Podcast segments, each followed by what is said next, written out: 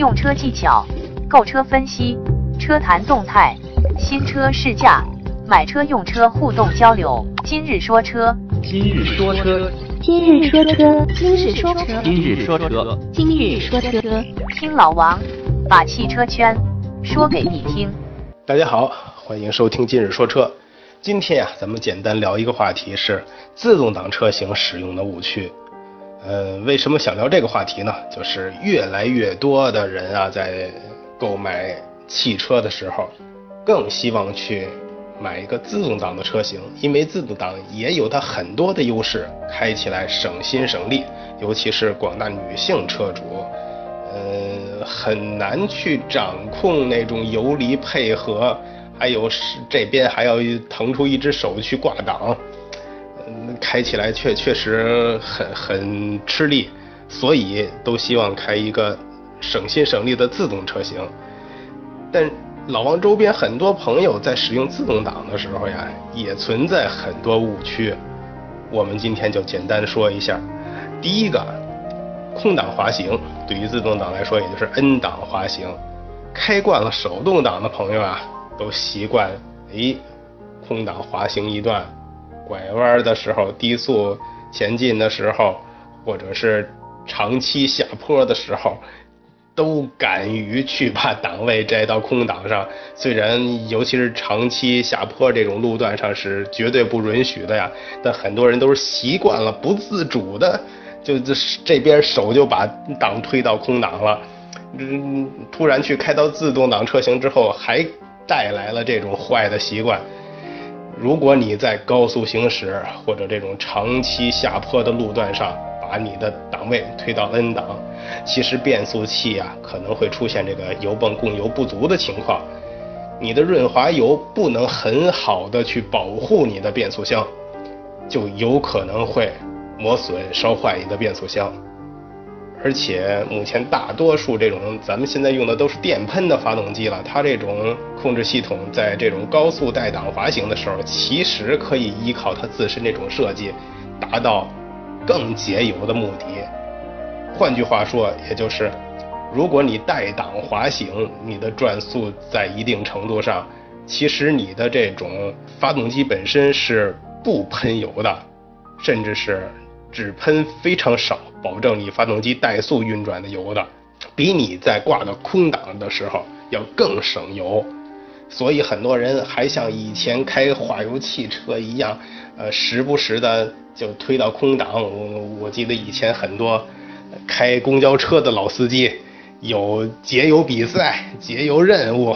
对每个月用油都有一个哎评定指标，他们很习惯的。呜，把车速提到一定高度，啪挂成空档，甚至熄火，去让这个公交车前行。这个在十年前很常见，但现在这种操作方式呀，根本就省不了油。嗯，但是老王之前提到这个手动挡的优势的时候，还提到这个空挡是为什么呢？其实不是为了省油，是为了更便于你精准的操控。所以，如果你到现在开自动挡的时候还想着我把档位推到 N 档去，去空档滑行，第一，它不能帮你省油；第二，你的变速箱长期这样会出问题。第二个误区就是挂 D 档，长期长时间的等红灯。首先，我们说呀。你在等红灯的时候，如果红灯是带这种时间倒计时的，你看时间不长，那我挂在 D 档上踩着刹车等一会儿，半分钟没问题。但是如果你是长时间的一直挂着 D 档踩着刹车，这样对你的变速箱啊其实是有很大伤害的，因为这个自动挡在工作的时候，你挂到 D 档档位，它是有一定向前的动力的。这会儿你再踩着刹车的话，其实是限制了这个向前的动力，变速箱内部的油温会上升，油液也容易变质，导致润滑不良，损坏变速箱。就相当于，哎，我的车一直还有向前的动力，我这边踩着刹车，嗯，变速箱内部变半联动一样，一直在这样，对你的这个变速箱呀非常不好。所以短时间没问题，长时间的时候把它摘到 N 档上去等红灯。有的人说，哎，我能不能摘到 P 档？从一方面说可以，因为这样的话也是正常保证你车能停住。换一个角度说，很包括很多呃媒体宣传上说也是不建议挂到 P 档，因为你是在等红灯，你未来是要正常前进的。你挂 P 档，嗯，第一个那要经过 R 档。我们先不考虑这个变速箱现在的机制，经过 R 档还会不会去挂一下倒档这个问题啊？至少你挂两下，你费不费劲呀？另外一个的话就是我们常说的，如果你这种情况下挂着 P 档被追尾，你的变速箱会因为这种强大的外来撞击力出现损伤，因为它在挂 P 档的时候，你可以理解变速箱内部相当于有一个挂钩。哎，挂住你的这个齿轮，这会儿如果撞击过来，有一个力度往前推你的车，你的挂钩跟齿轮之间的强力摩擦撞击就会坏掉了。第三个误区就是，当车电瓶没电的时候，推着车像以前手动挡车型一样。推车去启动，这是不行的。嗯，我们之前说过，手动挡车型可以做这种操作，哎，不用搭便了，也不用叫拖车了，很省事儿。但这招在自动挡车型上千万不要这么去做呀，因为这个自动挡的变速箱，呃，很多都是这个液力变矩器液力传动的，推车也不能让这个车轮转动的动力经过变速箱反转。传递到这个发动机上，所以根本就启动不了，而且还会损坏你的车。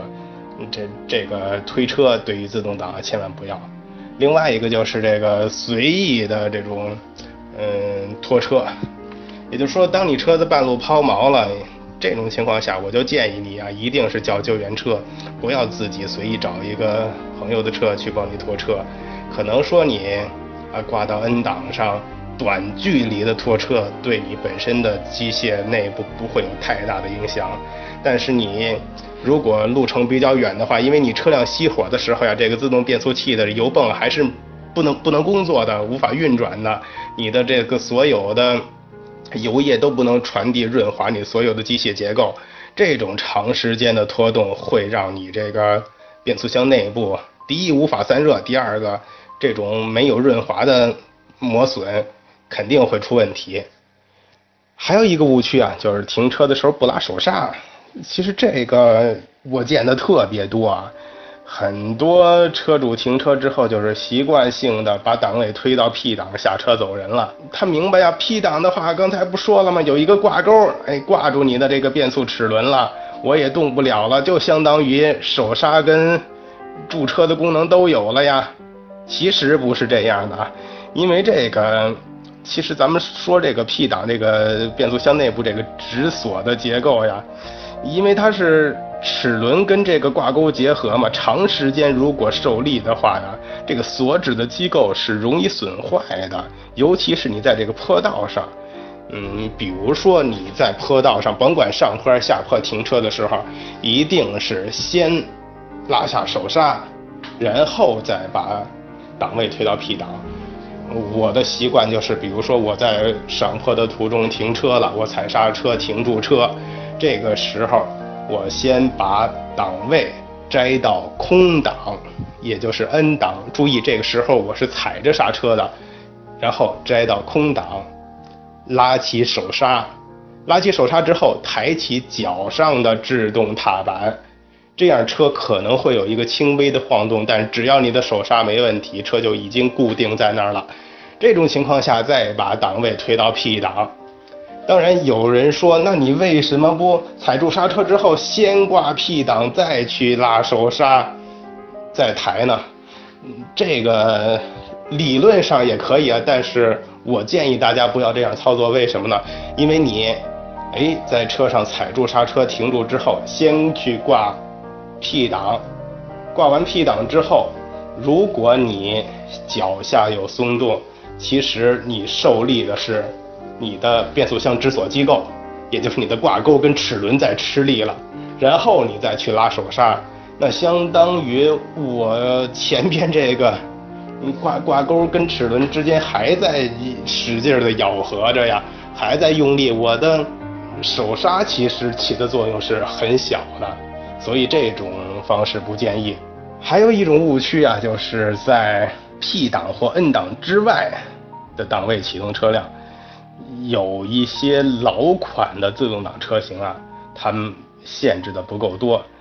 嗯，在 D 档也能启动，当然现在的车型很少见了，这只是提一下。现在可能大部分的车型都是必须在 P 档启动，有些在 N 档也可以启动。这只是要提醒大家注意一下，还有一个误区就是我们常说的这个一地到底，也就是说，嗯，一辆手自一体的车型买回来之后开五年、开十年就没挂过其他档位，全都是 D 档，包括在城市里面走走停停啊什么的，呃，它确实没问题啊。但是其实你如果是跑山路的话，你可能会感觉到这个变速箱内部它在频繁的换挡、升档、降档，包括你堵车的时候走走停停，它也是频繁的升档、降档。其实这个时候，如果你能更合理的使用这种低速模式或者手动模式，对你的变速箱其实更好。之前我们说过，为什么这个双离合的变速箱容易出问题呢？就是因为这种。嗯，低速行驶、频繁的升档降档的时候，会导致它变速箱内部不停的升档降档、半联动的工作，这样就容易出问题。那我们在这种情况下，我们使用手动模式、低速模式，人为的去限制它在一档、二档去工作，减少变速箱内部自己的这种频繁换挡的这种动作。其实对你的变速箱有很多好处，也可以延长你变速箱使用的寿命，减少它出现问题。这个我不知道大家能不能理解啊？我觉着手动的手动的模式下，对于很多开习惯了手动挡的朋友，应该非常容易去接受。而且，如果你天天一替到底的话，偶尔用一用手动模式。可以适当的给你带来一点这种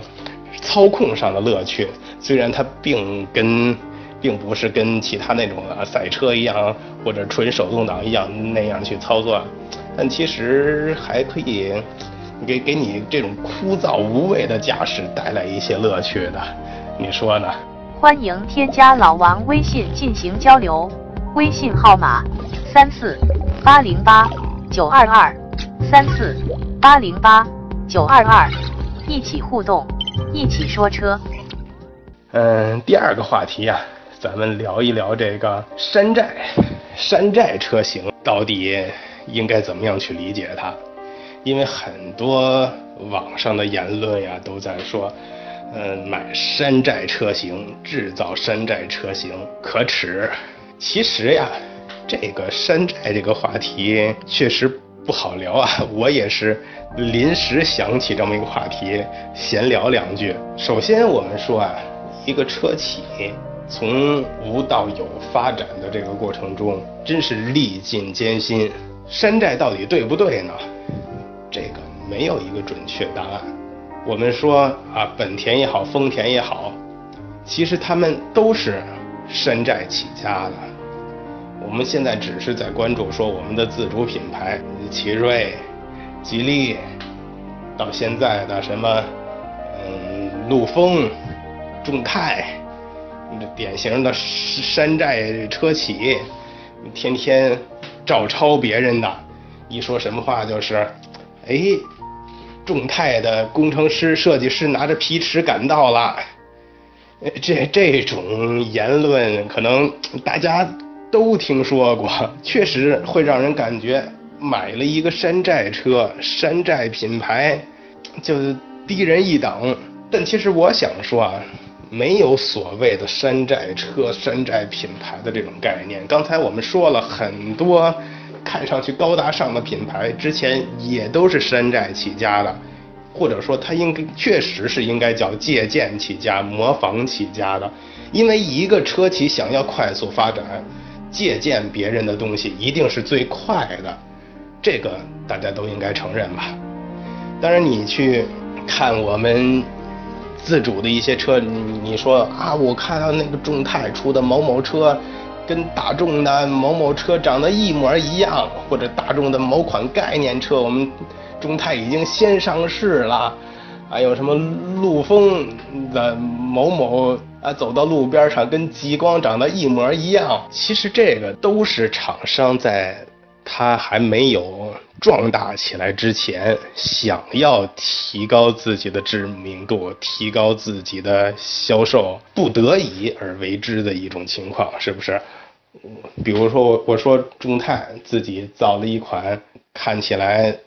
谁都不像的一款车。啊，大家会说哦，这是正向研发的一款车，他可能花了三年也好，五年时间也好，终于造出了一款正向研发的车，但看起来真难看，我才不会买呢。那对于车企来说是没用的，对不对？换句话说，我们再看众泰，你说做的 T 六百也好，SR 七，嗯，包括 Z 七百。当然，我们都能找到它借鉴的原型啊。我们先不说它的车怎么样，至少销量起来了，关注度起来了，众泰成长起来了，对不对？但是我们再换一个角度去说呀，如果一个车企成长起来之后还一直去山寨，那它永远就是一个山寨品牌了。这个我是绝对不认同的。应该说不认可这个企业这种做法的，比如说吉利，大家都知道啊，之前仿照奔驰也好，仿照嗯夏利也好，出了很多车型，但到现在你却发现它做的一些车，帝豪、博瑞、博越，自己很典型的涟漪的家族式前脸，几乎看不到任何模仿的痕迹，而且。已经把他的车卖到二十万的这个价位区间上，这就是一个进步。我们说自主品牌跟合资品牌的差距在哪儿？在整个产品设计上，在底盘上，在发动机，在变速箱上，可能外形是你最容易抄到的，对不对？你众泰你抄了 A 六，做了一个 Z 七百，配置上做的更高大上。但我看网上很多人去抱怨说这个电吸门。用不了几天就不管用了，去 4S 店维修的时候，后侧两个门都关不上，中间拿一个绳子拴上才能到 4S 店。这样的话，你是在外形上赢得了口碑，你在产品质量上跟不上，最终倒霉的还是你自己，对不对？所以啊，山寨个车型，我们说买山寨车其实没有任何问题，因为当你的资金。你的手中的钱没那么多去买更好的车型的时候，我去追求一些性价比更好的车型，价钱更便宜的。首先让我能用上车，这才是关键的。当我用上车之后，那我可能会发现它有种种问题，但这毕竟是我以我现在的资金能力能买到的车型，这个没有什么可抱怨的。但对于一个车企来说，如果你总想靠这种方式、靠借鉴、靠抄袭的方式去发展，因为我节约了很多研发成本呀。哎，我照抄来一个外形，拿来这家的发动机，拿来这家的底盘，拿来这家的变速箱，把它攒到一起。其实这样生产出来的车，它在整车的这种设计理念上没有基础，它的安全性、整车的调教。都一定不会是最佳的状态，对不对？所以呀，针对我们目前中国市场这些嗯某某某某厂商，我希望你们的是，你现在借鉴其他人的产品设计、